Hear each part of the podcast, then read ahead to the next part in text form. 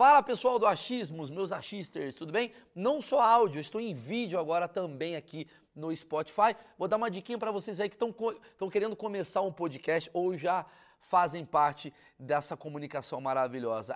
Anchor é a plataforma que eu estou utilizando para editar ou gravar os podcasts. Você pode fazer isso com o seu celular ou simplesmente com o seu computador. Basta um clique tá certo? Não precisa de microfone, não precisa ter estúdio, enfim, faz bem facinho, é gratuito e a Anchor distribui para todas as plataformas, não só para Spotify, incluindo Spotify em vídeo, ok? Lembrando, com a Anchor você consegue botar as músicas do Spotify sem precisar pagar. Ela já está ali, ó. Já tem toda a biblioteca de músicas que você gosta de ouvir no Spotify, você pode usar aqui.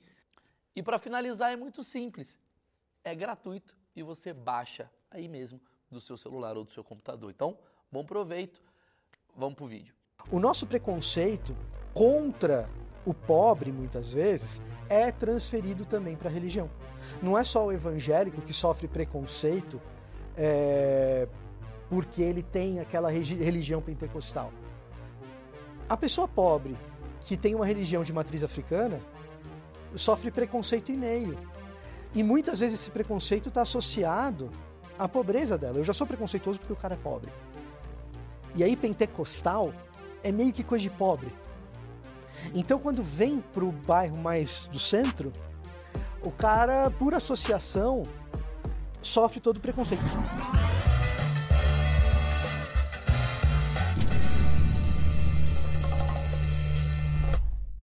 Senhoras e senhores, esse eu não falo isso para todos. O Elcio me conhece já. Esse é um dos achismos mais esperados, porque esse é um achismo baseado em achismo literal mesmo. Isso daqui é um achismo sobre teologia. Você vai falar, nossa, puta assunto chato. A gente não vai deixar chato, porque não é aula de religião. É muito pelo contrário. A gente vai tentar entender uma porrada de coisa que faz a gente se odiar hoje. É muito interessante esse assunto. Porque tem a religião católica, você vai gostar. Tem a religião evangélica, você vai gostar. Tem a religião, vamos lá, muçulmana, você vai gostar. Tem até o ateu que vai gostar. Que a gente vai falar um papo de filosofia muito doido. E quando a gente fala filosofia, as pessoas acham que é chato, mas é papo de boteco. Quem tá aqui é Vitor Fontana.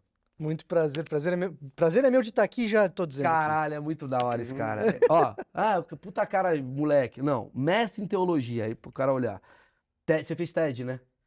É, eu sou mestre em teologia. Ah. Sou professor de pós-graduação. Hum, aí mexeu. Bom. é, ah, mexeu. Ah. Eu sou pós, professor de pós-graduação no seminário Jonathan Edwards, em teologia também. Tá? Você entende, não é eu peguei o cara, eu peguei o Elcio para falar. É um cara que entende do assunto. É, eu sou youtuber, o que é pior. Pronto, então ele tá saindo agora. Obrigado, gente. Deixa o like. Não. A gente vai falar.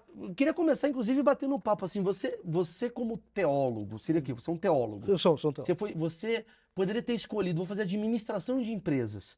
Seu pai falou, filho, médico. Aí você falou, não, eu quero estudar as religiões. Foi isso que você fez e por quê? Cara, é quase isso. Acho que quase todo mundo que vai para teologia, os pais falam, cara. o que, que aconteceu com você? É né? minha história, né? Porque... É um cara que gosta de história, talvez. História é um ponto, né? Agora, eu acho que quase todo teólogo, ele tem uma busca interna, ele está resolvendo na profissão dele, no jeito dele de ganhar dinheiro, talvez, uh, uma busca interna dele. Vitor, pode contar um segredo? O achismo é isso. Isso daqui é a forma que eu tenho para ganhar dinheiro. Mas eu amo vir aqui toda semana para aprender. O que eu aprendi na minha cabeça. Eu, eu já li 800 livros. Fala aí, o GG que nunca teve alfabeto, nunca estudou alfabetização. Você aprendeu muito, não aprendeu, GG? O achismo ensina, velho. Então eu venho aqui para aprender. Então o cara tem uma inquietação interna a respeito de uma série de assuntos. Todo mundo tem inquietações internas a respeito de alguma coisa que quer aprender. Você é um cara que quer aprender uma porção de coisas, um, um monte de coisa. Não me aprofundar em tudo, em, é. porque não dá. Aí o mas... cara tem uma inquietação interna a respeito de espiritualidade de Deus. Muitas vezes esse cara acaba indo para a teologia eu tinha um lance de ter sido criado num lar bastante religioso. Então isso aflorou em mim já uma curiosidade. O que, que, é um lar religioso assim? Seu pai era pastor, uma coisa assim? Não, tipo? nem, nem meu pai nem minha mãe eram pastores, né? Mas eu fui criado numa igreja protestante E os meus pais eram muito ativos na igreja. Então a igreja era, para mim, um lance assim. Um ambiente social de infância e adolescência tão importante quanto escola. Entendi. Então você tem lá seus amigos de escola, eu tinha os meus amigos de escola, e os meus amigos da- do bairro, os meus amigos da igreja. Mas né? você tem uma religião hoje? Eu sou protestante, eu sou presbiteriano. Então, você que é um cara que estuda todas as religiões, quando você fala de protestante, será que essa é a religião certa? Porque você já está fazendo o meu trabalho. Você concorda? Você já está você tá estudando as religiões. eu- Porque assim, vamos lá, o cara que é católico, ele não é católico. Ele é porque o, o pai igual é. um corintiano. É, corintiano. É como se você fosse assim, eu sou um timólogo. Estudei todos os times, eu sou o Vasco. Aí tu fala, porra, então o Vasco é o melhor. Seria isso? Então, esse é um problemaço, porque assim. é. Porque de- primeiro, porque dependendo do que você fala, você é cancelado, né? Então, esse é um problemaço nesse sentido.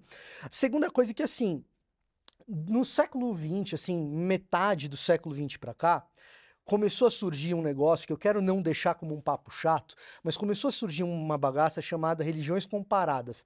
Já existia antes, Tá. mas começou a surgir isso dentro da academia. Um dos motivos de ter surgido isso dentro da academia, da universidade, é porque um grupo, majoritariamente de protestantes, resolveu erradicar uma etnia da Terra. Então, Acabar com qual? acabar com os judeus na Segunda Guerra Mundial. Ah. E aí o papo de religião que escolheu, sempre né? foi dele, o papo de religião que sempre foi um papo delicado pra caramba, na metade do século XX pra frente, eh, a gente fala o seguinte, pô, pelo menos na universidade a gente precisa dar seriedade pra essa parada para evitar erros desse tipo. Por quê? Porque quando a gente teve a Segunda Guerra Mundial e teve esse, essa catástrofe que foi o nazismo, o nazismo não foi uma parada de um louco, que a gente costuma pensar assim, Sim, né? foi só o Hitler que quis, é. É, exatamente. Não. Quando você olha para quem assinou a fundação do partido nazista, você tem um monte de intelectual lá, um monte de gente de dentro da universidade, um monte de gente de dentro das cadeiras de teologia, inclusive. Então você tem dentro da filosofia, você tem um Heidegger.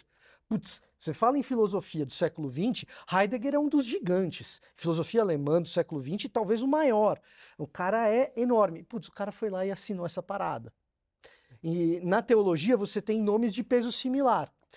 Então, a partir da década de 50 para frente, putz, quem está querendo trabalhar com teologia, ou com teologia cristã que seja, e tá olhando para o mundo, o cara fala: não, peraí, a gente precisa ahn, tratar isso de uma outra maneira, na qual exista pelo menos algum tipo de diálogo. Sim, sim. Então surge ah, é, com mais ênfase essa disciplina de religiões comparadas, não tanto para descobrir qual é a melhor nem qual é a certa, mas para a gente poder entender as diferenças, Pra e- evitar o que aconteceu. evitar o que aconteceu e também, ahn, de repente, tentar entender como que o Maurício pensa. É, o Maurício pensa de um jeito, um Sikh, que foi criado no Sudeste Asiático, ele tem uma outra matriz de pensamento totalmente diferente. Como que esses caras podem conversar? Onde existe ponto em comum? Onde existe diálogo? Se bobear, tem até a mesma religião, eles não sabem, mas por causa de um detalhe aqui, um detalhe ali, isso é uma outra religião diferente da dele. E o debate público, por exemplo, ele é profundamente influenciado por isso, porque a maneira como você cresceu pensando, por exemplo, a respeito de democracia, não é necessariamente a mesma coisa que o cara foi criado pensando. Sim. Alguém que foi criado num sistema de caças na Índia, por exemplo, vai ter uma outra percepção do que, que é virtuoso E o publicamente. que, que é certo pra ele, o que, que é errado pra mim. o que que- Exato. Em algum momento, a- o diálogo entre o pessoal que está estudando religião, o pessoal que está estudando política, o pessoal que está estudando ética, vai precisar acontecer, porque tem coisas no âmbito da religião que a gente não pode relativizar tudo. Claro, claro, eu, eu, eu, eu, vou, eu vou te perguntar. E dizer assim, ah, tá tudo certo, todos os caminhos levam a Deus. Não, o caminho protestante, aí eu tô falando do meu. Claro, claro. E aí eu tô falando do meu. Eu vou criticar o meu primeiro para depois criticar os outros. Tá. né? O caminho protestante que levaria a Deus, na metade do século XX levou ao nazismo. Então não são todos os caminhos que levam a Do Deus. caralho. Eu- o que eu vou falar com você é o seguinte: existem quantas religiões hoje no mundo? Putz, não sei, muitas. É, Tá é- criando uma agora, por exemplo. é, mas é ex- exatamente esse o ponto. É, existem milhões, de- vamos botar assim, botar bilhões, botar, existem bilhões de religiões no mundo. A gente vai falar das principais, das, das semelhanças, das diferenças, das coisas que a gente acha engraçada. A gente vai bater esse papo, vai ser legal. Você que está assistindo, tá vendo aqui, tem uma linha do tempo. Essa linha do tempo, você corre do jeito que você quiser, é democrático. Puta chato o assunto do protestante. Vitor é chato falando de protestante. Pum. Às vezes é legal a parte do cristianismo. Às vezes você quer saber, será que Jesus foi Jesus mesmo? Será que Jesus foi outra coisa? Pum, já tá aqui na frente. já- o corte já tá dentro do vídeo. E antes, agradecer uma coisa que é fundamental, a nossa religião, que é o patrocinador. O patrocinador é a nossa religião, Vitor. Queria agradecer a Insider. Insider, obrigado, cara. Vocês estão fazendo um trabalho muito legal com a gente. Eu estou utilizando todas as roupas da Insider, porque a Insider não é só camiseta. A pessoa fala, ah, camiseta que não amassa. Já a pessoa me encontra na rua e fala assim, porque a Insider é, é roupa com tecnologia. Então é camiseta que não amassa, a pessoa fica brincando, porque você tá aqui ó, todo amassado, você põe aqui, ó, pum, já tá desamassado. Ela não deixa cheiro, aquela coisa toda. Mas tem toda uma linha. Tem boné, tem meia, tem cueca. Mostra aí, quer ver? Variedade, variedade de cor, tá aqui, ó, sensacional. Ó, isso daqui, ó, é de verdade. Lá no site da Insider tem um provador online. Se quiser ver como é que você ficaria com a roupa, você pode ver. E, Maurício, você me convenceu a comprar e eu odiei a camiseta. Você pode trocar. Comprou, falou, porra, não é do jeito que eu gostava. Pode trocar. Você vai 30 lá- dias. 30 dias. Em 30, di- dias 30 pra dias. trocar. Sensacional, Elcio. 12, ó, Maurício 12, tá aqui embaixo na descrição desse vídeo, é o seu cupom de desconto. É bem mais barato, bem mesmo, do que é o valor dela original. Só quem assiste o Achismos tem esse desconto. Muito obrigado. E você vai ganhar um presente para você descobrir os seus deuses enquanto você não tá com a roupa amassada. Obrigado. Sensacional. Acho que. Deus tem que olhar você com uma roupa não tão amassada. Você fica à vontade aí. Pode botar aqui, pode botar aqui no amarelinho aqui, tá de Ô, boa. Tá maravilha. Vamos lá então. Entendi pra caramba. É, a, a, a, a gente tava falando sobre. Falei que tem milhões de religiões e tal. Ah, e esse é um negócio falar. interessante. Esse é um bagulho interessante, porque o que acontece? Você tem lá, começa o negócio de religiões comparadas. Se você pegasse na universidade, nas universidades aí, das grandes, Oxford, Cambridge, Harvard nos Estados Unidos, Ivy League, né, que são aquelas próximas de Harvard que são muito boas, e Yale, e você fosse no departamento de teologia, o que, que você ia estudar lá até o começo do século XX? Você ia estudar teologia cristã.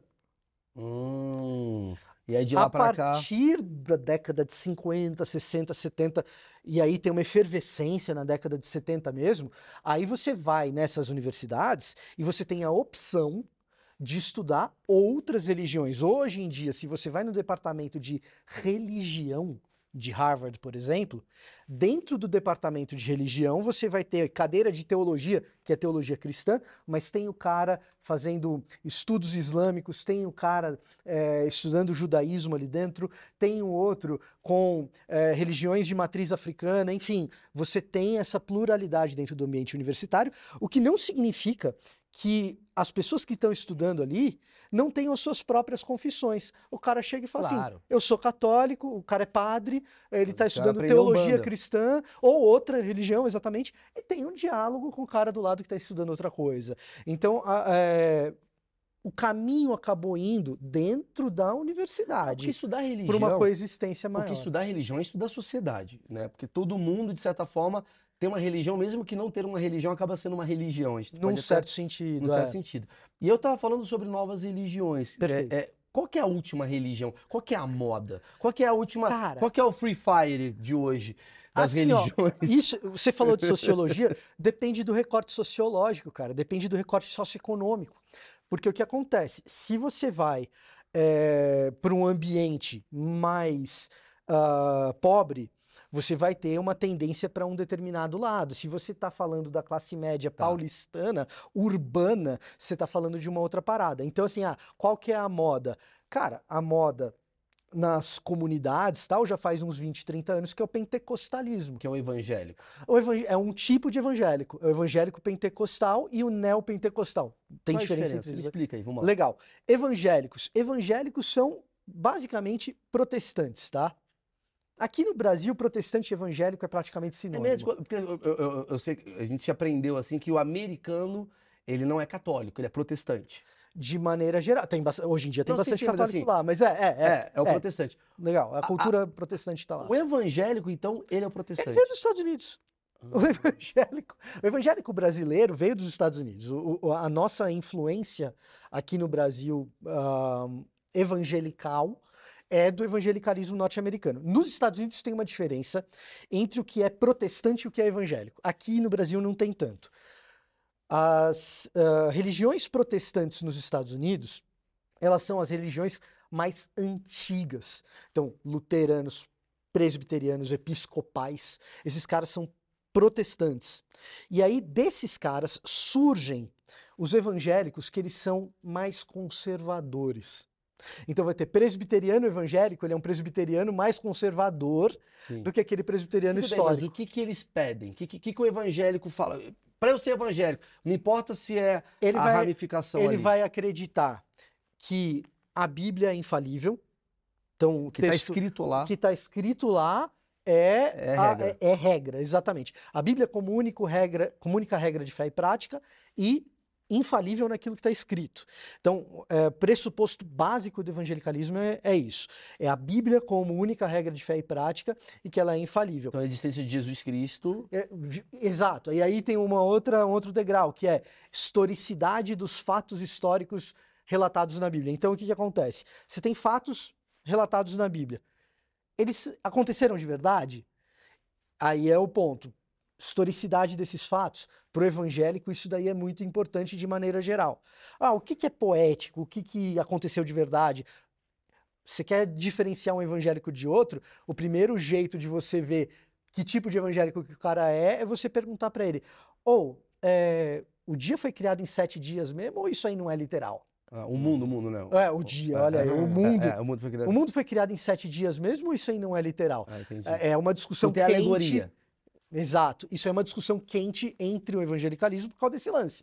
Que, pô, se a Bíblia é infalível, como que a geologia vai me dizer que a Terra tem milhões de anos? Como que a física vai me dizer, a física, a astronomia vão me dizer que o universo tem bilhões de anos e o texto bíblico está falando de uma criação em seis dias?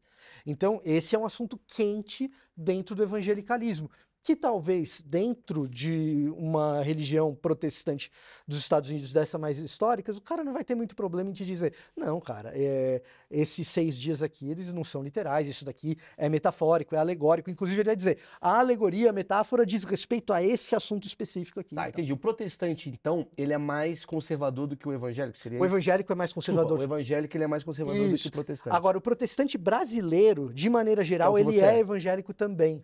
Entendeu? Entendi. O protesta- E aí você perguntou, pentecostal, que você vai numa comunidade, tem muito pentecostal. eu quero, desculpa, desculpa te interromper. Eu quero fazer uma timelinezinha para entender aqui, Ah, legal. pra A linha do gente tempo é- fazer ah, como é que su- surgiram as religiões e quais são ca- cada um. Vamos primeiro falar dessa da evangélica. É, é, ela é dividida em quantas a evangélica? 500 Olha, mil? É, é, é. Mas Essa é a grande dificuldade. Aí você vai falar o seguinte: protestantes históricos. Ah, Aí você está falando de luterano, começou quando? Lá em Lutero, reforma protestante, foi o primeiro.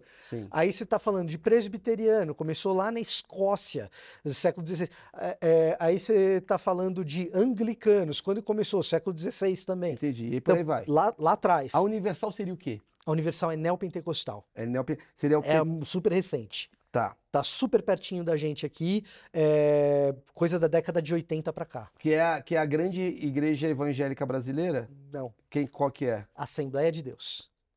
Que é o quê? A Assembleia de Deus é pentecostal, É ela é pente- mais antiga, Ah, tá. né? Ah, Então quando- a pentecostal. Sabe o que acontece, Maurício? ah, A Universal, a Internacional da Graça, eles têm programa de TV. E aí a gente tem a sensação que é mais nova. que é maior É. e que é mais prevalente e tal. E os prédios, eles são enormes e eles estão sempre cheios. A gente tem a sensação de que eles são gigantescos, eles são grandes. A Universal tem bastante fiel. Mas a Assembleia de Deus, ela chega onde nem o governo chega.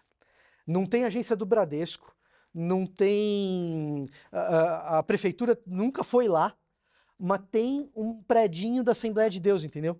Tem um pastor ali que foi minimamente treinado e ele está lá instruindo o fiel dele da Assembleia que ele não pode ficar bêbado, que casa de crente tem que ter reboco, não pode ser a coisa jogada às traças. Então a casa, a tua casa tem que ser mais organizadinha, mais bonitinha. Cidade do interior.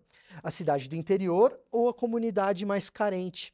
Então você vai no Capão, você vai no Jardim Ângela, você vai é, ou até lugares um pouco mais próximos do, é, do, de São Paulo urbano mesmo, tipo São Mateus e tal, Sapopemba. Por que que ali a reputação da Assembleia de Deus é boa? E num ambiente mais próximo como o nosso, como a gente está aqui, tipo Vila Madalena, a reputação da Assembleia de Deus não é tão legal assim. Porque ali, na comunidade, a Assembleia de Deus está suprindo coisas que o Estado não supre. Claro. Então, total, total. então por isso que é muito bolha. Às vezes, desculpa te interromper, ah, por favor. uma turma mais intelectual que fala assim: ah, essa porra da igreja tá fudendo. Eu falei, irmãozinho, beleza, você não pode ver o pastor que roubou dinheiro e encarar como isso é igreja evangélica no Brasil. E tem, tem. cara, e, tem, e assim, e tem muito. E esse é um dos problemas. Tem e não é pouco. Porque você manipular pessoas usando aquilo que elas creem. Ou aquilo que elas não conhecem. Aquilo que elas não conhecem, aquilo que elas creem, sem, muitas vezes sem conhecer. Aquilo que é querido para o coração delas, você manipula, é mais fácil. Então tem e tem muito. Só que eu quero insistir no negócio. Se você vai na comunidade você vai achar pastor ladrão? Cara, até vai. Mas geralmente o pastor daquela comunidadezinha ali, daquela assembleia, ele é tão pobre quanto as pessoas que frequentam ali. Tá? Ele é tão humilde, tão simples quanto aquelas pessoas que frequentam ali. É, às vezes a gente precisa quebrar alguns dos nossos Sabe preconceitos. Qual é? Ah. Eu tenho um achismo sobre pastor. Eu acho que o pastor, ele tem uma coisa quase como um coaching de, de quem não sabe o que é coaching. Eu vou explicar. Hum. Porque ele chega pro cara, mata meu achismo, ele chega pro cara e fala assim: hum. hã? É o cara que tem grana pra ter um coach. Você acha que a dona Neide. Sabe o que é coaching? Do é, interior é? de Pirassununga, sabe o que é coaching? Não, é, Faria é, muito, é muito parecido se você pega Pablo Marçal, a, a forma. Exatamente, exatamente. O que, que ele faz? Ele faz o seguinte: Porra, Vitor, você tá bebendo pra cara. Acontece o seguinte: você tá lá, sua mulher tá puta com você. Aí você vem no pastor e fala, pastor, minha mulher mandou eu vir aqui, mandou eu vir na igreja porque eu quero parar de beber. Aí eu falo, irmão, me dá aí o seu zap. Quando você sentir vontade de beber, você vai mandar uma mensagem. Uhum. Aí três da manhã ele manda, pastor, aí ele fala, ó, lê aí o Ezequiel 13, essas porra. Ah.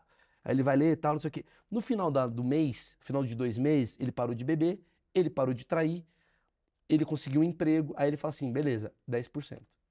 Vamos lá. É, teu achismo tem fundamento. Eu não sei se ele explica bem uh, a maior parte da realidade.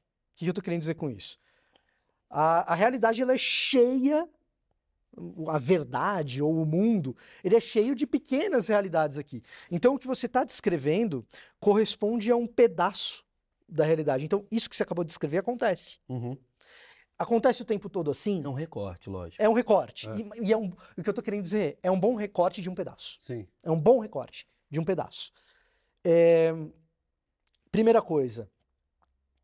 Uma parte dos coaches que a gente conhece como coaches bebeu nos pregadores uhum. evangélicos. Uhum. Nos, grandes, total, né? nos grandes pregadores evangélicos. Tem um cara, chama Billy Graham, ele é um americano, ah, Estados Unidos protestante, evangélico e tudo mais. Ele enchia estádio na década de 60 e 70. Enchia estádio, assim, 60 mil pessoas, 70 mil pessoas, 80 mil pessoas para ver o cara falar. Esse cara não vai ser um orador de segunda categoria. Era um baita de um, de um claro, orador. Claro. Né? Tem um famosíssimo, tem, é, tem um orador famosíssimo que era pastor talvez não tanto para o lado coach, mas mais para o lado é, militante, Martin Luther King, reverendo doutor Martin Luther King. Um baita de um orador. Os Estados Unidos paravam para ouvir o Martin Luther King falar. E só foi, só foi parado na bala. Então, você tem uma retroalimentação aí. Coach que não tem nada a ver com religião e tal, muitas vezes bebe em grandes oradores religiosos. E não necessariamente os grandes oradores religiosos são pessoas consideradas, ah, é uma merda. Não. Tem muita gente que fez coisas interessantes Tem. e muita gente que foi filha da puta. Exato. Porque ele tem um poder que é uma arma muito grande, que é a comunicação. Perfeito. Concorda? E aí você chega no ponto do, do coach pastor ali, da igrejinha dele e tal. Cara, assim, tem um lance que é totalmente isso que você falou. Tem um lance que é totalmente isso que você falou. Ahn, o cara da comunidade não vai pagar um coach, então ele tem o pastor ali para ser um conselheiro, e ali o pastor assume o papel de coach, assume, assume o papel de psicólogo, assume o papel de assistente social, assume o papel de, ah, Estado. de, de educador, muitas vezes, de educador. Quantas são as histórias de igrejas, não apenas igrejas cristãs, mas de religiões, que chegam em um determinado lugar e aquele determinado lugar é alfabetizado porque a religião chegou, Sim. tá? Então ele assume papéis múltiplos. Porque falta, porque naquele lugar não tem, Sim. tá? Quando essas pessoas elas vêm equipadas dessa religiosidade para nossa casa para trabalhar, como diarista, o nosso preconceito contra o pobre, muitas vezes, é transferido também para a religião. Não é só o evangélico que sofre preconceito eh, porque ele tem aquela religião pentecostal. A pessoa pobre que tem uma religião de matriz africana sofre preconceito e meio. E muitas vezes esse preconceito está associado à pobreza dela. Eu já sou preconceituoso porque o cara é pobre. E aí, pentecostal é meio que coisa de pobre. Então, quando vem para o bairro mais do centro, o cara, por associação, sofre todo o preconceito. E se por um acaso a dona Neide, que é da Assembleia, tiazinha do coque, usa saia jeans, tem aquele estereótipo. Se por um acaso a gente não sabe a realidade dela no domingo, a gente sabe a realidade dela de diarista na quarta-feira que ela veio limpar a nossa casa. Se por um acaso o pastor se aproveita dela, que pode acontecer, né? Ah, toma o dinheiro dela no, no final de semana, ela sofre duplamente.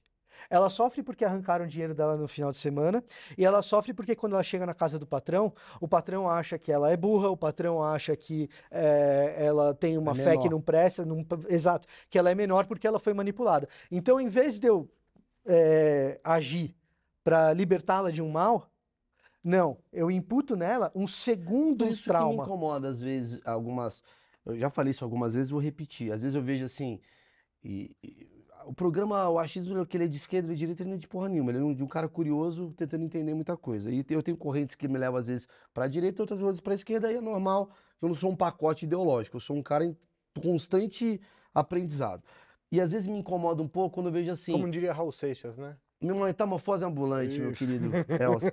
Mas tem uma coisa que me incomoda um pouco, que é aquela coisa assim, caramba, porra, vamos fazer piada com o opressor. Vamos fazer piada com o opressor, beleza. Aí o que, que é o opressor? O pessoal da igreja é opressor? Aí eu falo, tá, o pastor ele é. Mas a dona Neide, que vai lá, ela merece ser chamada de otária porque você é de esquerda e você não concorda com o que ela acredita? Será que isso também não acaba sendo meio preconceituoso? Porque Será gente que isso não te coloca no papel de opressor? é lógico, é isso que eu acho. E às vezes fica nessa coisa do tipo, ah, todo evangélico é burro. Eu falo, tá, e, e- e- e você acha que é interessante é, fuder a fé de um cara? Porque o cara acredita em Deus. Aí você vai. Eu sou a favor de piada com tudo, deixando claro. Tá. Eu sou contra você falar assim, isso pode, isso não pode. Aí você fala, o que que pode? Pode bater no evangélico e não Hum. pode bater no cara da Umbanda? Peraí, mas o cara da. É. Né? Eles Ah. são escolhas. Né, é, São escolhas de muitas vezes Hum. desespero, necessidade. Por que, que a necessidade desse é melhor do que a desse? o Enfim, evangélico é burro. E- Isso eu tenho convicção. Tá? Ah, eu sou eu evangélico. tentando ir pro caminho. né? Eu, eu sou evangélico, então eu posso dizer. Eu tenho lugar de fala, fica tranquilo. Por que, o evangélico é burro? Porque todo mundo é. Ah, tá. Existem tipos Não, de burrice. sim, aí cara. tudo bem. Não, e, não, mas esse é o ponto que a gente precisa olhar. Esse é o ponto que a gente precisa olhar. Porque assim, ah, fulano é burro, beleza. Qual que é a minha burrice? Qual que é o meu? É, Qual e- tipo de burrice eu qual o tenho? tipo de burrice que eu tenho? Exatamente, exatamente. A gente tentou incluir muito tempo as pessoas inventando tipos de inteligência. Se a gente assumisse que existem tipos de burrice que todo mundo tá junto nessa, Ah, do caralho isso. Aham. Nossa. Nossa, mas eu queria fazer um achismos burrice. Aham. O achismos é meio sobre burrice. Sabe o que, sabe o que eu vejo, Maurício? Assim, ó, trabalhando com teo- trabalhar com teologia te dá um pouco de visão a esse respeito. Por quê? Antes da gente entrar no ar, a gente estava falando de tentações, Sim, certo? sim.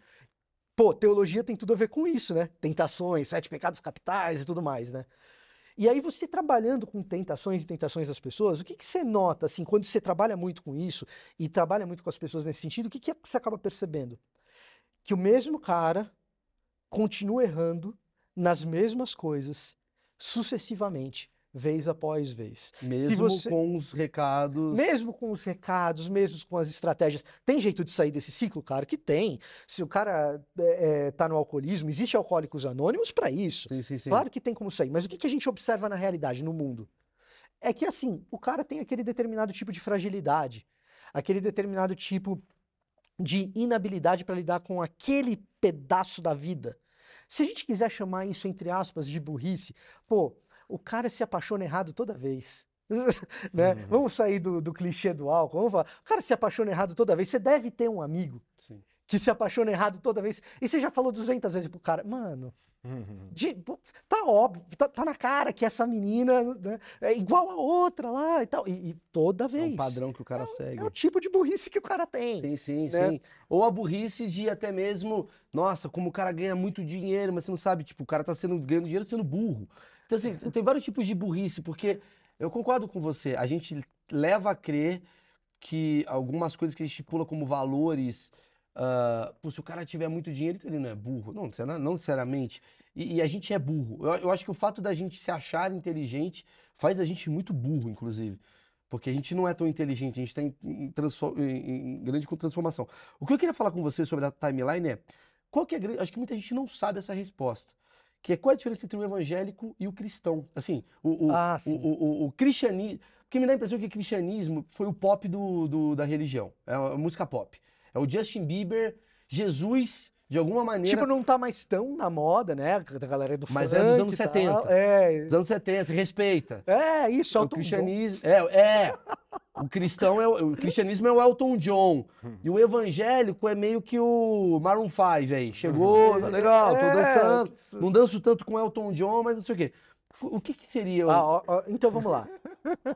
é meio merda que eu falei, né? É bom, é bom, é Mas, bom. É, tem, tem o evangélico Coldplay, tem o evangélico Maroon 5. Não, mas falando sério Mas agora. é bom que eu falei. Vai tomar no cu, GG. Foi engraçado. É. né? Muito- É. Ele é humorista, ele é bom Eu tenho. É, agora, bom, vamos lá. Cristianismo. É. Essa já- esse já é um angu com bastante caroço, por quê? Quão judeu o cristianismo é? Puta, maravilhoso. Porque Maravilhoso. você pega uma religião que ela é fundada por dois judeus, Jesus e Paulo. Então você tem Paulo. E, e Paulo, quando escreve a respeito dele mesmo, ele faz questão de elaborar o judaísmo dele. Pô, sou da tribo de Benjamim, ele fala a tribo dele. Pô, judeu de judeus, fariseu de fariseus, da tribo de Benjamim. Não venha tirar a minha etnia e o meu fundamento religioso. Etnia e religião, até aquele momento, eram duas coisas bastante entremeadas. Então, assim, não venha querer me tirar isso, né? Então, assim, quão judeu o cristianismo é? Porque começa com dois judeus. O que Paulo faz que complica a nossa conversa é, tá, eu sou um judeu e a partir daquilo que eu entendi a respeito de quem Jesus é, eu entendi o seguinte: esse meu judaísmo aqui, a partir de Jesus como o Messias prometido para o judaísmo, esse meu judaísmo aqui, ele é um judaísmo que não para no judeu, ele é para todo mundo. É aí que a coisa começa a É a ficar, democratização do judaísmo num certo é sentido, o é. pop, é o judeu pop. É o judeu multiétnico. É tudo quanto é Aham. etnia ali. Você tem. Só que tem um lance que complica ainda mais a parada. Por quê? Porque eh, no tempo de Paulo existia uma outra ideologia multiétnica, que era o Império. O Império Romano tinha essa pretensão de dominar todas as etnias e fazer todas as etnias conviverem bem debaixo Eles do tiveram a domínio. mesma ideia. Basicamente tiveram a mesma ideia. Um e plágiozinho ali, né? É uma concorrência, cara. Ah, É é uma descobriu con- que aquilo era uma tendência. Olha, é, é mais ou menos o É tipo a seguinte. diversidade de hoje naquele tempo. É mais ou menos o seguinte: Paulo está olhando para o imperador e o imperador está falando assim: ah, a gente vai alcançar a gente de toda língua, toda tribo, todo povo, toda nação, e todos vão viver harmonicamente di- eh, debaixo da Pax Romana, debaixo da paz que Roma é capaz de imprimir por meio do poderio do seu exército, do- da potência da sua economia, eh, da capacidade do seu governo. Paulo está olhando aquilo e está falando, pô, mas isso aí não é para todo mundo, não. Eles estão dizendo que é uma harmonia entre todos os povos, Ah, é mas, mas isso não é bem verdade. É, e outra coisa, esse imperador aí ele vai morrer. Jesus ressuscitou e é para sempre. Ele é o verdadeiro rei. Então, o que, que Paulo vai é, é, começar a pensar? Como que ele vai começar a trabalhar? Não, não, não, peraí.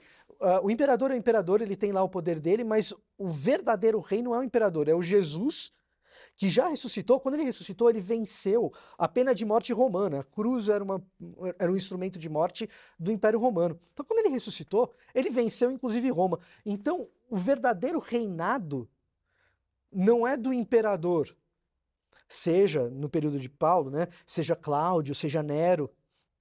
O verdadeiro reinado é de Jesus, que para o romano tinha sido assassinado pelo império, Nossa, mas para o cristão tinha ressuscitado ao terceiro dia, continua vivendo, vai viver eternamente como rei. E aí ele dissemina essa. Dissemina entre gregos, entre romanos, É um bom entre fenícios. Bom marqueteiro. Talvez o melhor da história, porque estamos há dois mil anos comprando essa ideia. E aí entra a re- a religião evangélica. Aí tem o cristão. Aí, putz, e aí começa o negócio. Porque o cristão é o cara que acredita em Cristo. Perfeito. Então vamos lá. É, você tem. ahn, você tem o que a gente chama de judaísmo do segundo templo, que é o judaísmo da época de Paulo. Por que segundo templo? Porque o templo de Salomão tinha sido destruído, construíram um segundo, que é o templo de Esdras, de Zorobabel. E aí, nesse período, se forma um negócio chamado judaísmo do segundo templo. Tá. Paulo era um cara que estava inserido nesse contexto do judaísmo do segundo templo. E aí você tem, dentro desse contexto, uma expectativa pela chegada de um Messias que ia tornar Israel uma nação protagonista. Paulo acredita que esse Messias é Jesus e que essa nação se torna protagonista por meio da difusão da mensagem de Jesus para todas as etnias Tá.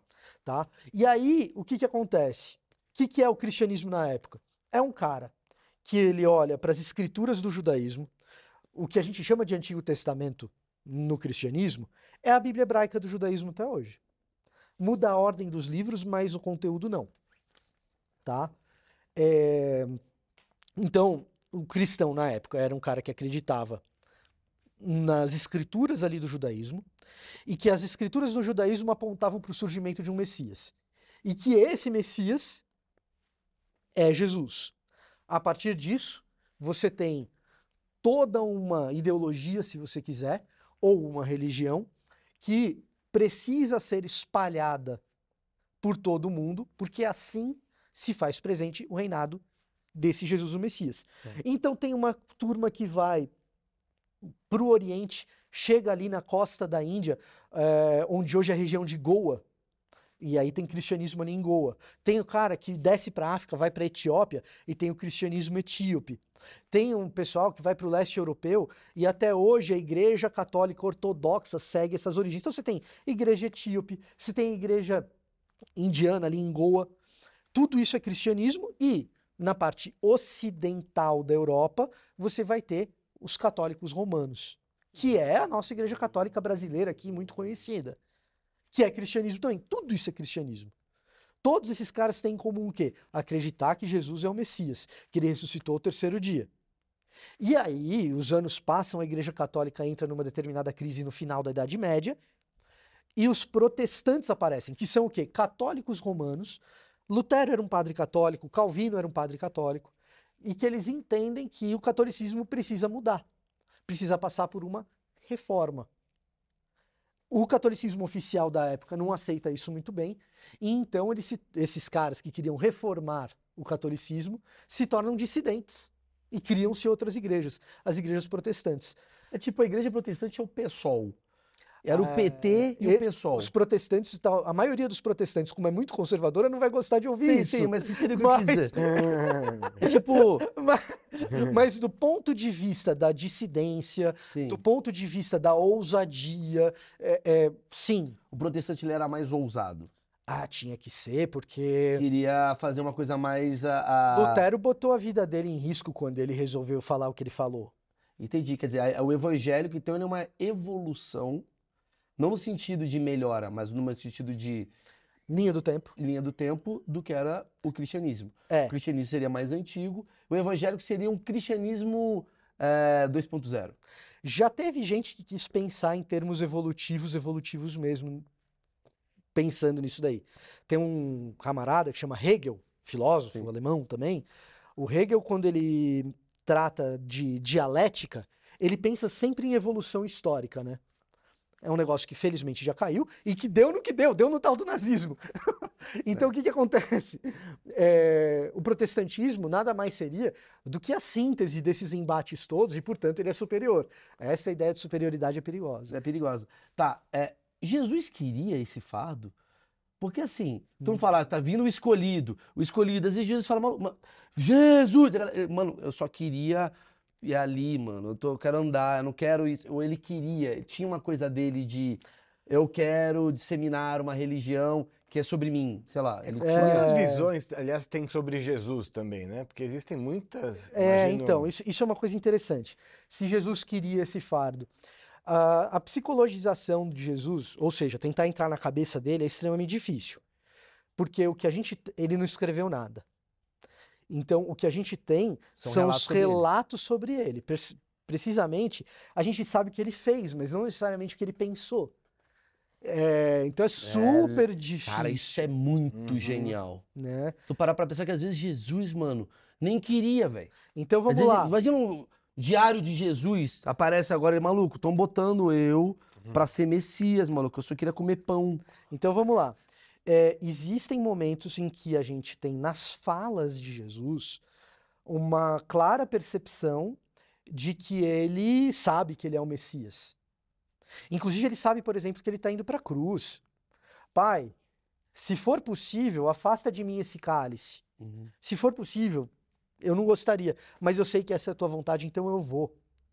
Então, ele, é, é, nas falas de Jesus, conforme relatadas pelos evangelistas, Jesus tem essa percepção messiânica a respeito dele. Entretanto, tem muita coisa que ele rejeita. Nas falas.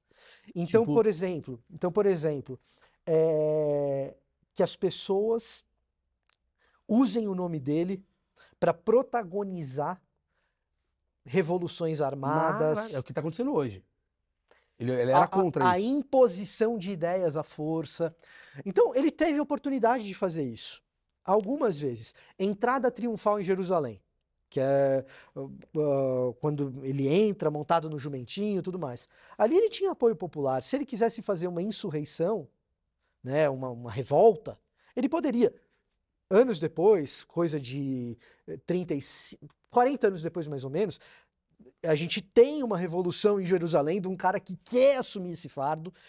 E nessa revolução, Roma reprime bruscamente, o templo é destruído. Hoje a gente tem lá o Muro das, das Lamentações em Jerusalém, que é resultado disso, dessa, dessa revolução no ano 70. Tá? Então, Jesus teve essa oportunidade mais de uma vez.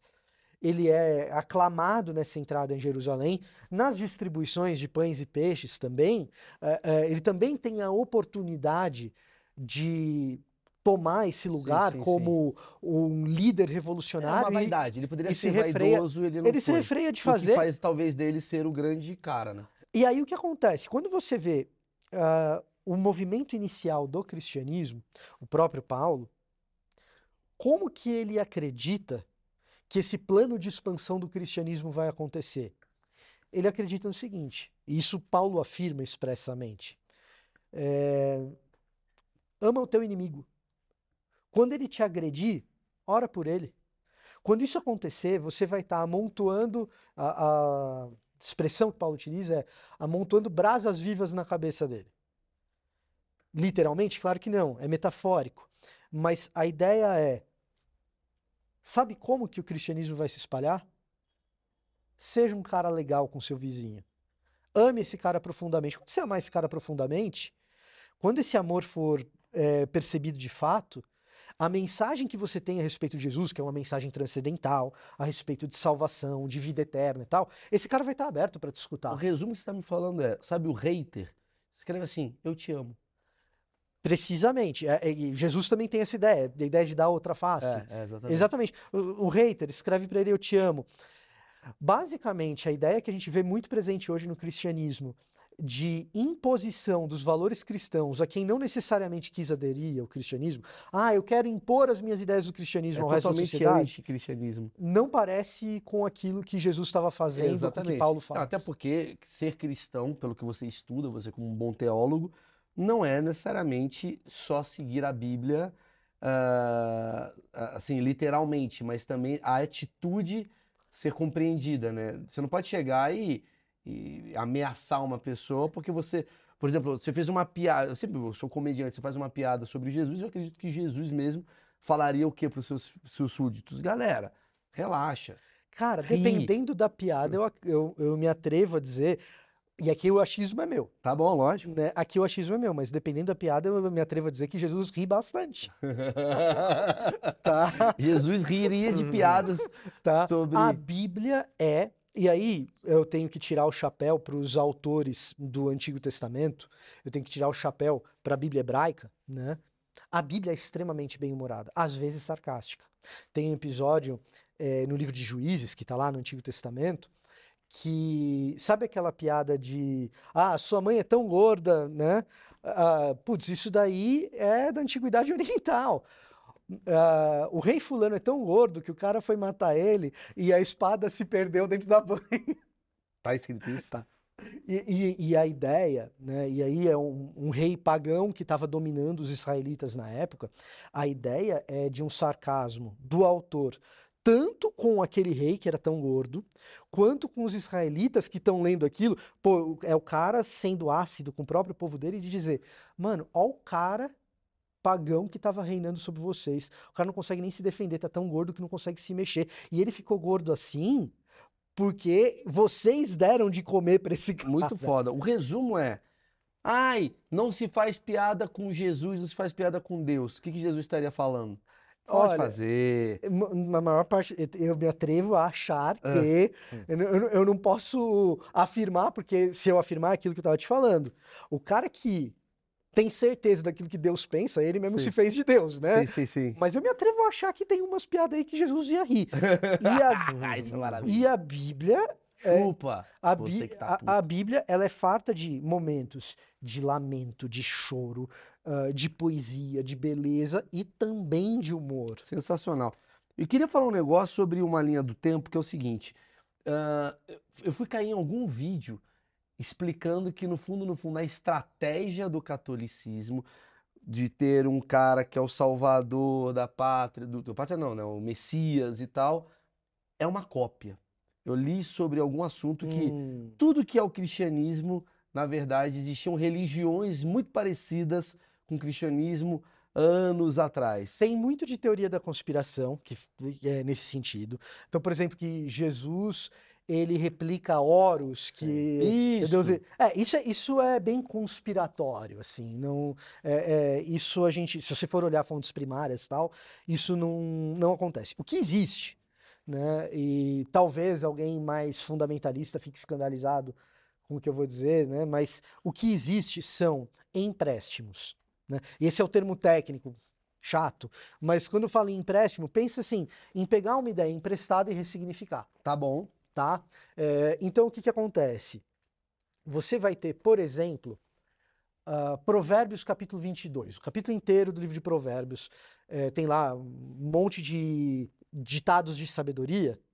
Esses ditados de sabedoria do capítulo 22 de Provérbios são extremamente parecidos com a regra de Amenemope, que é um documento egípcio. Só que é o seguinte, é bem parecido, só que é uma parada meio subvertida. Como Então, assim, adaptada? é adaptada e às vezes adaptada para dizer o contrário do que está dizendo lá na regra de Amenemop. Aham. Então, assim, você tem um documento primevo e você tem um segundo documento que é muito parecido com ele, mas quando você vê o que, que esse segundo documento está fazendo, é, ele está meio que subvertendo e, inclusive, se opondo em algum aspecto. Ah, entendi. Então Né? é, é mais Isso aparece, aqui, isso aparece aqui e ali no texto bíblico. Agora, no core da ideia do cristianismo, o cristianismo é bastante original. GG tem uma pergunta. É, eu li um texto esses Ah, tempos lá vem atrás. bosta. Não, porque é, os teólogos né, tinham é, estudado muito a Bíblia e estavam muito preocupados com as pessoas que estavam se sentindo culpadas por aquele fato de que Jesus morreu pelo seu pecado, Jesus Tá. morreu pelo seu pecado, estava deixando uma galera com depressão, Beleza. pessoas que seguem a Bíblia e tudo Sim. mais. Uhum. E aí eles conseguiram destrinchar. Calma, gente, Jesus não morreu pelos seus pecados, ele morreu para você ter liberdade de se perdoar pelos seus pecados, Hum, né? tá. Então eles estavam meio que dando uma destrinchada para acalmar um pouco os ânimos de quem é seguidor da coisa, né? Vamos lá. Porque minha mãe e meu pai mesmo, eles. Qualquer errinho que eles cometiam, eles surtavam. Você tipo, calma, velho. É, o quanto a religião. Eu acho que a pergunta que ele quer fazer é assim: o quanto a religião, com o intuito de fazer benfeitorias, acaba fazendo coisas erradas para compreensões distintas. Tá. Vamos lá. É, religião é uma fábrica de gente com problema psicológico em algum aspecto, tá? Nossa, isso daqui é a thumb, tá? É, Produzir um corte aqui. Tá. Se você conversa com gente transtornada, o background religioso é muito comum, é- acontece muito. Principalmente religião mal explicada, tá? Principalmente religião mal explicada. Eu acho pouquíssimo provável que alguém que lida com o texto bíblico bem produza uma pessoa transtornada pela culpa. Por quê? Porque a história de Jesus é precisamente uma história de resgate da culpa. É uma história de graça. É uma história de um Deus que olha para os seus erros e, apesar dos seus erros, diz assim: se todo mundo conhecesse todos os seus erros, todo mundo ia te abandonar. Eu não. Essa é a história. Percebe que é uma história extremamente positiva. Maravilhoso. É, uma é um negócio extremamente positivo. É, ocorre que esses erros que eu conheço do teu passado, eles não podem. Da mesma maneira que eu te aceito com esses erros, eles não podem passar como se eles não fossem erros. Eles não podem passar como se eles fossem qualquer coisa. Como se fosse, ah, você só teve um tropeçãozinho aqui. Não, teve gente que se feriu, teve gente que se machucou. Você precisa ser uma pessoa melhor. Eu te resgatei, foi para isso. Então, é, num certo sentido, a gente precisa olhar para essa graça não como se fosse uma graça que te dá liberdade para fazer o que você quiser, mas que te liberta do teu passado. Claro, claro, Tá? claro, claro. E aí tem uma coisa que eu gosto de pensar que é o seguinte: é, quando eu penso na maneira como Jesus lida com as coisas, como Paulo lida com as coisas, eu olho para um mundo que ele é extremamente atormentado pela maldade, pela crueldade humana. Se a gente olha pela janela, a gente vai ver isso. Então não tem como eu escapar de falar sobre pecado. E se você quiser mudar o nome, não vou falar sobre pecado, vou falar sobre maldade. Tudo bem, muda o nome, fala sobre crueldade, mas ela está presente. Deus não poderia permanecer incólume. Deus não poderia permanecer alheio à dor, ao sofrimento causado pela minha crueldade. O que, que Deus faz? Deus intervém. E Deus conhece essa crueldade de perto. Ele carrega sobre si a crueldade e conhece a dor da vítima se fazendo como vítima. Essa é a história de Jesus. e num Então, certo sentido, você vai falar assim: poxa, o meu sof... o- o- a minha maldade pregou Jesus na cruz. Porque esse sofrimento Jesus sofreu também. Num certo sentido, você vai falar isso, mas ao mesmo tempo você vai falar: poxa vida, é, a história de Jesus não terminou na crucificação. Então, mas é isso daí é para quem acredita em Jesus e a história Claro, de é Jesus. que aí eu tô lidando Que- com aquela pergunta. Porque a gente tá falando né? assim, lembrando, a gente, focou muito aqui em evangélico, né, coisa, porque, obviamente, a gente tá falando de Brasil e tal. Mas o, o- grande lance, at- até tem um, um- um texto do, acho que é o Rick Gervais que fala, que eu acho maravilhoso, que é qual deu certo. Qual que é o deu certo? Porque assim, se você for analisar, cada religião, ele te fala uma parada do tipo, cara, você tem que fazer isso, isso, isso, isso daqui é pecado. A outra religião é outra coisa, isso daqui, isso daqui, isso daqui, isso daqui é pecado. Outra religião, isso daqui, isso daqui, isso daqui, isso daqui é outro pecado. Afinal, Às vezes dentro do próprio cristianismo às você vezes parece o tem cristianismo. diferença. Comer camarão aqui no Velho Testamento era errado. Agora, no, no Novo já pode comer camarão, cortar o cabelo e tal. Cada um tem uma coisa. E tem um milhão de religiões. E, e a gente não nasce com um manual de instrução do que deve ser feito e qual é a religião correta. É, é isso que gera essas guerras todas? É isso que gera, talvez, eh, impor a minha cultura ante a sua cultura? Eu acho que é muito mais. Ah, Vamos lá. Dentro de tudo isso que você explicou, essa parte final eu acho que é o grande lance. Porque, assim, ahn, a maioria das religiões não tem esse componente de supremacia. O que, que eu tô querendo dizer com esse componente de supremacia? Ó, eu sou hindu, o Maurício, ele é animista, já você acredita que Deus está em tudo, tá? Então eu sou uma coisa e você é outra. Então eu preciso impor o meu ponto de vista sobre o Maurício. A maioria das religiões não tem isso. Entendi, entendi. A maioria não tem intrinsecamente. Sim, mas aí começa a ter poder político, Exato. aí vai. Exato. vai. E aí, quando Paulo joga no mundo essa ideia de que tudo quanto é etnia está sendo chamada para debaixo do cristianismo, a tentação de você fazer isso acontecer pela força é grande, entendeu? Saquei. faz Mas é sentido. tentação. Ó, Vitor, eu queria fazer um negócio com você que eu achei interessante, mas eu queria fazer tipo um jogo rápido. Obviamente, porque senão a gente vai se aprofundar em cada religião. Mas você falou de animista. Animista, animista. Animista. Eu nunca ouvi falar dessa religião. Que é o seguinte. É uma categoria, tá? Tem várias religiões que são animistas. Não, mas isso que eu, isso que eu queria saber. se, assim, vamos lá. Cristianismo. Me, me dá um. Se a gente puder fazer uma, uma síntese, assim. Cristianismo. Cruz, ressurreição e Bíblia. Pronto. Pronto, é isso, sabe? Tá. Cru- tipo, cristianismo. Jesus, cruz, ressurreição e Bíblia. É, é, tu- tudo que é cristianismo vai ter essas quatro coisas. Tá. Judeu. O judaísmo. Judaísmo tem um componente étnico, Uhum. é, origem em Abraão, lei mosaica, vamos colocar assim. ah, lei mosaica, a interpretação dessa lei no Talmud Sim. e a nossa origem étnica no pai Abraão. Tá. Budismo. budismo não necessariamente é uma religião. Ela tem, ela é uma filosofia que pode ter pretensões religiosas ou não, e que começa nesse ideal de chegar à virtude máxima que é o Buda. Então, cara, você tem que melhorar quase isso, mas o Buda não tem pretensão de te salvar. Ah, tá. Ele é, Tá. ele é um. Ele é um... Você vai evoluir até chegar nesse patamar de espiritualidade, Até de porque virtude. Buda também ele evolui, né? Ele, Isso, chegar pra no nível, isso, exatamente. pra chegar no nível Buda. Tá. Hindu. Putz, hindu é muito complicado. Primeiro porque hinduísmo ele é heterogêneo, tem muita coisa junta, tá? Mas hinduísmo classicão mesmo, você tem ah, sistema de castas, certo? Então, você tem o cara que é mais importante, o Quem cara que é nasceu menos. pobre é pobre, quem nasceu rico é rico. Então você tem sistema de castas, a crença em múltiplas divindades, né, num- em múltiplas divi- divindades e uma imanência muito grande. O que que é imanência? É o tanto dessa divindade que você é capaz de perceber na realidade do dia a dia. É- é, então, vou fazer aqui uma ilustração para ficar claro, para ficar um pouco mais claro. Quando você pinta um quadro, quanto do Maurício ficou naquele quadro? Aham, Tá? entendi. O, o tanto de Maurício que tem naquele quadro é imanência. Tá. Quando você faz uma piada, quanto do Maurício ficou naquela É seu piada? registro, né? Isso, putz, Seu registro. legado. Registro é uma, Ah. uma excelente palavra para isso. Então, quando você fala em hinduísmo, Deus está muito presente, porque ele está em tudo e tal. Tá. É... Até, até na vaca, às vezes, mas enfim. Sei, sei. Qual- qual- me dá mais religião aqui. Religiões africanas, da Ah, é, vamos lá, vamos lá. umbanda. Religiões de matriz africana, Umbanda. Umbanda, Candomblé. O que acontece? Umbanda e Candomblé, especificamente, elas têm sincretismo com o cristianismo, porque elas são uma coisa na África, e quando chegam aqui na América, elas encontram o cristianismo católico e elas se misturam. Então você tem correspondências.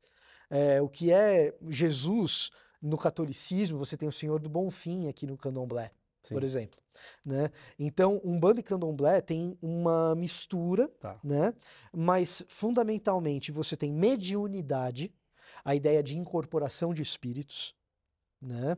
Eh, e de uso de poder desses espíritos para conquistar alguma coisa nesse plano terrestre. Perfeito. Espiritismo. Espiritismo, a mediunidade é importante, a reencarnação é importante. A reencarnação para você evoluir até chegar num ideal, nesse sentido um pouco parecido com o budismo, eh, também é uma questão, eh, também é importante aí para o espiritismo. Islamismo. Islamismo, matriz lá no pai Abraão também, só que Abraão tem dois filhos, Isaac e Ismael. Isaac é, a descendência de Isaac vai formar aquilo que são os israelitas e o que é o judaísmo hoje. A descendência de Ismael, o islamismo vai clamar para si como sendo o, a nossa matriz. A nossa matriz está lá em Abraão e a partir de Ismael até chegar em Maomé, que é o profeta, o único profeta ou o maior profeta do islamismo. Uh, Alá, o único Deus, então você tem um Deus só, como no judaísmo, como no cristianismo, um único Deus, um único profeta que é Maomé, origem lá no pai Abraão, eh, e como literatura sagrada, os livros do judaísmo também, uh, os evangelhos, mas fundamentalmente e acima desses dois, o Corão. O Maomé e Jesus, eles se dão bem? Maomé é muito posterior a Jesus, tá? E o islamismo, ele tem Jesus em alta conta, mas não considera Jesus Messias. Jesus é o quê? É um cara legal. Jesus foi um cara, é, foi um profeta importante. Mas não é, tão um- importante uma- quanto Maomé. Não tão importante como Maomé, um ícone de moralidade, talvez, um, um, um educador moralista importante. Tá. É, Mormon, O mormonismo, ele é um cristianismo de origem protestante que tem adicionado àqueles quatro pontos que eu coloquei o livro de Mormon. Então ele tem uma doutrina a mais eh, que na maior parte são doutrinas comportamentais. E por último, que eu botei aqui, Cientologia, que eu acho que é a última grande religião famosa. Cruise. É, Tom por causa Cruise. do Tom Cruise. Cara, eu conheço muito pouco da cientologia, eu corro o risco de falar bobagem, Tá. né? Mas a cientologia parece para mim, olhando muito de fora, eh, como uma tentativa de usar a pseudociência para justificar determinadas crenças religiosas, né? Quando eu falo pseudociência, o que que eu estou querendo dizer? São crenças que usam da linguagem científica, acadêmica, sem usar metodologia acadêmica. Então não é crença desenvolvida no âmbito da universidade, com experiência, com método científico. São crenças que usam linguagem científica. Então, para- para- e eu corro o risco de estar sendo preconceituoso aqui, mas o meu achismo, eu acho que é um achismo bem guiado. Ah, por exemplo, sabe essa turma que usa quântico para tudo? Uhum. Ah, tudo é quântico, Uhum. Né? Então você tem o achismo quântico, que é um achismo acima dos achismos Sim, sim. né? Ah, tudo é quântico. O que, que o cara está fazendo? Ele está pegando uma terminologia que é do mundo da ciência, mas ele não está usando essa terminologia ah, Com- como com- com ciência. método científico. Não. Ele inventa ou, ou Claro. ele imagina Você que tá é aqui é quântico. quântico. Mas cadê a ciência por trás disso? É. Então, o, o que é quântico de verdade na É ciência pra comer gente, Vitor. As pessoas usam. usa não só para isso, para ganhar dinheiro. Sim, sim. E Freud diria que é ganhar dinheiro para no final das contas fazer Comer isso que você falou. Exatamente, é pra comer gente. É, não, porque é energia, caraíva, essa turma. É, Cara, aí caraíva é tem, pra comer tem, gente. né? É publicitário que trabalhou demais, fala, não, não, agora eu me encontrei. Agora, depois de 600 anos Ó, fazendo... tem gente do mercado financeiro, não é só publicitário É, também, mas- cara. aí- É, não, eu me encontrei. Enquanto caralho, você tava o dia inteiro trabalhando que nem um animal. É agora que você tá pisando de um mar. É, é curioso, né? Que, é, é, obviamente eu esqueci alguma religião que eu tô sendo Não, agora. tem, claro. Tem, tem alguma curiosa, assim, tipo, que você pode falar pra mim? Tipo, Religião curiosa. É, tipo, você falou uma religião que tem. Você falou a- o animista lá, Ah, é, né, o- que a- acredita que Deus é tudo. Isso, ah, Deus está em todas as coisas, né? É, animismo, panenteísmo, a ideia de que Deus está em tudo. O hinduísmo namora um pouco com essa ideia. Você encontra isso muito em religiões tribais também, né? É, assim, a religião mais curiosa de todas, na minha opinião, é a Igreja do Maradona, né? Eu ia falar disso Ah. agora. É a Igreja do Ma- assim, Sabe por que que eu ia falar disso agora? Porque eu falo assim, é, é, primeiro fala da igreja do Maradona, e eu ia terminar com a minha pergunta aqui. Que a minha pergunta é, é possível criar uma religião? Eu posso começar uma religião? cara, é, Maradona, de certa forma, sim. a questão é a seguinte: religiões geralmente começam a partir de uma visão sobrenatural, né? Então, assim, tem dois jeitos de fazer isso. você tendo uma visão sobrenatural, isso acontecendo com você, ou você inven- inventando que você teve uma. Sim. Sim, por exemplo, posso inventar. Porque deve ter algumas religiões que foram inventadas. né? Agora, a, a do Maradona, até onde eu sei, o, Maradona nunca. O Maradona, ele mesmo, nu- nunca teve a tal da visão, nem comandou essa história. É um grupo de pessoas que foi lá e inventou isso e resolveu fazer.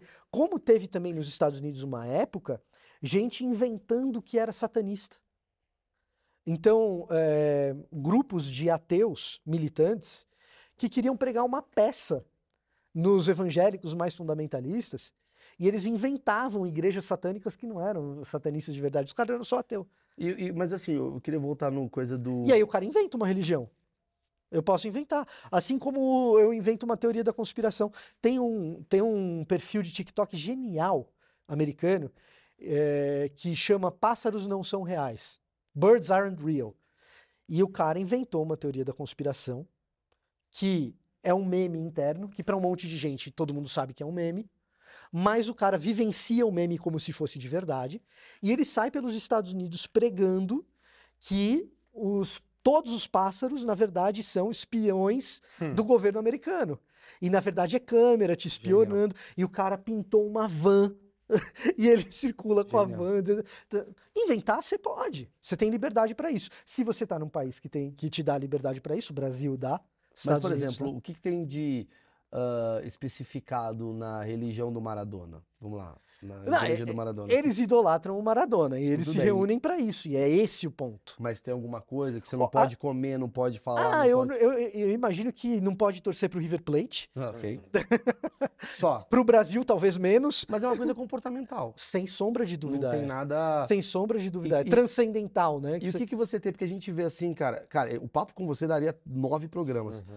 Né? Porque é muita coisa, né? A gente, a gente focou muito no cristianismo, uma coisa mais brasileira, mas obviamente a gente poderia falar.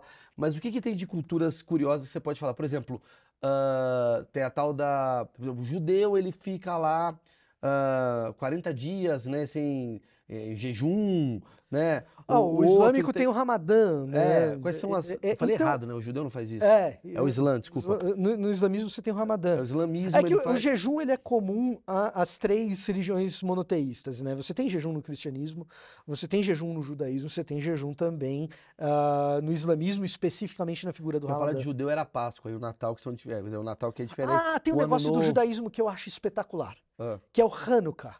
O Hanukkah é um negócio no judaísmo que é, a- Tipo uma ação de graças, não é? o Hanukkah, se você assistiu Friends, você vai lembrar que o Ross, É. ele no- no- Ah. durante o Natal, o Ross é judeu, e durante o Natal ele não se conforma que as crianças ali gostam dele. do Papai Noel, É. né? E assim, pô, eles gostam do Papai Noel, gostam do Natal, e o Hanukkah, que é essa celebração judaica, mais ou menos no mesmo período do Natal, não tem a mesma O mesmo marketing. não tem o mesmo marketing. Então ele cria o tatu de Natal. O Hanukkah Armadilho ele se veste de tatu. É um negócio es- espetacular, mas o Hanukkah, ele é uma celebração de uma vitória militar e de um milagre militar. Então, os judeus estavam sendo dominados pelos sucessores de Alexandre o Grande, para deixar a história simples. Tá. Então, Alexandre o Grande dominou pedaço todo ali de Israel e os sucessores de Alexandre estavam dominando eh, estavam dominando Israel, a região da Palestina e tal. E se rebelar contra esses caras era uma derrota certeira, não, não tinha como. O poder militar dos caras era enorme. E eles se rebelam e ganham. E aí tem uma E tem um reinado de 100 anos que eles e tem uma comemoração em cima disso. E é uma comemoração de libertação e tal. O Hanukkah é, é, é, é sensacional nesse sentido. Sim, de, de E, e, e você celebra. celebração da cultura. É uma celebração da cultura e de uma vitória que, num certo sentido, é uma vitória que o judaísmo recupera todo ano, porque eles são uma etnia espalhada pelo mundo. O Estado de Israel é de 1948. Né? Então, quase dois mil anos, eles foram uma etnia espalhada pelo mundo que se mantiveram como etnia, graças às celebrações religiosas e dessa história, dessa cultura passada. E aí, diante do impossível que era ganhar dos Seleucidas, desses sucessores de, de Alexandre, eu celebro o meu impossível agora que é espalhado pelo mundo, eu, eu me manter como uma etnia que, e isso eu acho fascinante, uma etnia perseguida pelo mundo, mas que abençoa esse mundo. Uhum. Então você pega um grupo de, eh, de pessoas que é um grupo pequeno, não tem muitos judeus espalhados pelo mundo, mas tem. Não tem, em comparação, por exemplo, com o número de brasileiros, não é muita coisa, Sim, não tem, não tem tanto é judeu assim. porcentagem pequena. E os caras dominam. Tudo. Ganha, ga- eh, quantos ganhadores de Nobel são judeus? E, e ao dominar isso, eles estão abençoando o mundo. Hospital Israelita Albert Einstein. Né? Então, existe um legado judaico para o mundo que é celebrado pelo impossível que aconteceu na Revolta Macabeia, nessa revolução que é celebrada todo ano no Hanukkah. Isso é um negócio fascinante. Muito foda. Isso é um negócio de se admirar. Eu não sou judeu, né? Eu sou protestante, a minha confissão de fé é essa, mas a gente tem que ser capaz de admirar nas diferentes culturas foda. aquilo que é admirável. meus isso é um- amigos judeus, todos eles, cara, me dão muito bem. É, eu, eu tenho uma pergunta aqui que a gente foi, a gente fez uma entrevista com um ateu, um Tá. bate-papo com um ateu, que é muito curioso, assim, eu queria ver, ah, sei lá, as opiniões, se, se elas batem e tal. Ah, ah. Você, você consegue manter amizades com pessoas não religiosas? Como é que funciona isso? Algumas das minhas melhores amizades é com gente não religiosa, tá? É, o ateísmo ele presta pelo menos um grande favor ao cristianismo especificamente, que é o seguinte: ahn, uma das bases do cristianismo é saber enxergar que a gente cria os nossos próprios deuses. E a gente e o cristianismo chama isso de idolatria. Eu tenho uma ideia de Deus que ela é minha, não é o que Deus se mostrou, não é o que Deus revelou, não é quem Deus é. Fui eu que manipulei a realidade para Deus ser aquilo. Eu criei um ídolo para mim. Esse ídolo ele precisa ser desafiado. O ateísmo presta pelo menos esse grande serviço, ele desafia Uhum. os deuses que eu crio, porque eu- como o ateísmo desafia qualquer noção de Deus, Eu acho isso sensacional. é- é- Até é- porque a gente vive hoje um mundo, cara, se você fizer uma- esse assunto que a gente está falando, tem gente provavelmente que pode ter caído desse assunto falando, não se fala desse assunto. Por que não se fala desse assunto? Quem disse que esse assunto é a sua verdade, ela pode ser uma verdade Não, universal? o meu sonho é um dia ter um fórum no qual a gente chame assim de futebol, política e religião. A gente só discute essas três coisas que é o que dizem que não pode discutir. É maravilhoso, isso é maravilhoso, um puta programa, aliás. E eu queria terminar com qual a sua teoria do início de tudo? Ah, interessante. Isso, é- isso é, isso é A legal. sua teoria, seu achismo. O meu é, isso é um negócio importante. Precisa ser achismo, né? Sim. Porque o cara que fala, eu sei o que Não, não, aconteceu, pô, como é que ele sabe? É, tava é lá? Deus. é exato. Eu que criei. né? Bom, o que para mim faz mais sentido e a história que para mim ela é mais ah, que ressoa forte no meu cérebro e no meu coração é, é a seguinte: nós temos um mundo que está aqui diante de nós e que a gente percebe essa maldade, essa crueldade que a gente vê por aí. O que que a gente faz com esse negócio? O que que a gente faz com esse negócio? Então eu penso o seguinte: eu sei que quando eu penso lá na origem do universo, em algum momento esse treco começou. A galera da física da astronomia começa a sugerir, ah, começou em outro universo. A ideia, ideia de multiverso que o pessoal Aqui é fala em metaverso de outro. é, a ideia de multiverso que a gente vê nos quadrinhos, ela tem um certo amparo Sim. na Eu- turma da física e Eu tal, já falei disso aqui. né? E tá bom, e esse outro? Começou onde? Exatamente. Vai chegar um momento que vai começar em algum lugar. Né? Ele vai falar, não, vai chegar um momento que a gente chega num desconhecido, a gente não sabe o que tem lá para trás. Mas o que eu gosto de pensar é o seguinte: se isso começou em um dia com alguém que criou, com uma força que criou isso, e essa força tem algum tipo de intencionalidade, essa força não pode permanecer alheia a essa crueldade, essa maldade que a gente vê. Caso contrário, ela é simplesmente uma força cruel. E é cruel demais pensar que a gente está sendo apenas um rato de laboratório. O que, que eu vejo nesse mundo que me faz acreditar que a gente não é um rato de laboratório? No meio dessa crueldade, dessa perversidade, eu vejo umas fagulhas de coisa boa acontecendo. Eu vejo Martin Luther King. Eu vejo esse pastorzinho sem instrução da Assembleia de Deus, é, num lugar onde ninguém quer estar, ele talvez até tivesse condição de sair, mas ele fica lá por amor àquelas pessoas ali. Porque ele ama aquelas pessoas. Eu começo a ver fagulhas de coisas boas. E aí, quando eu enxergo essas fagulhas de coisas boas, eu falo: não, peraí, existe algum tipo de virtude. E aí eu começo a olhar as histórias que contam onde essa virtude começa.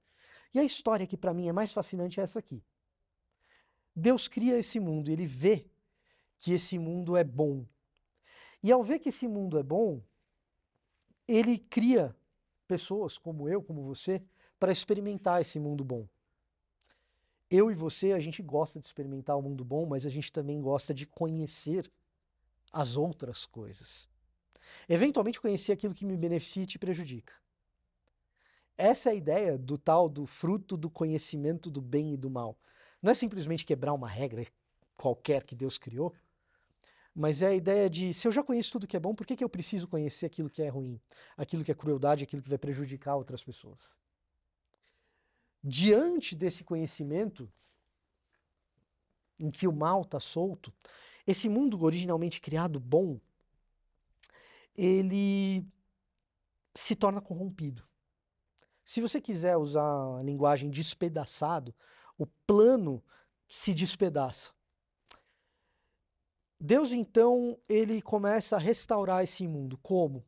O ápice da crueldade é despedaçar o próprio Deus. E o próprio Deus é despedaçado na cruz. Só que ao terceiro dia, Deus chega e fala o seguinte: o próprio Deus despedaçado na cruz, eu vou começar a remontar. E aí você tem a ressurreição. A partir daí, você tem coisas sendo restauradas. Gente que restaura coisa, talvez sem perceber muito bem o que está fazendo, e gente com uma certa intencionalidade de que vale a pena viver e morrer para restaurar coisas. Você perguntou por que, que eu fui para teologia? Porque num dado momento eu percebi que, com as habilidades que Deus me deu,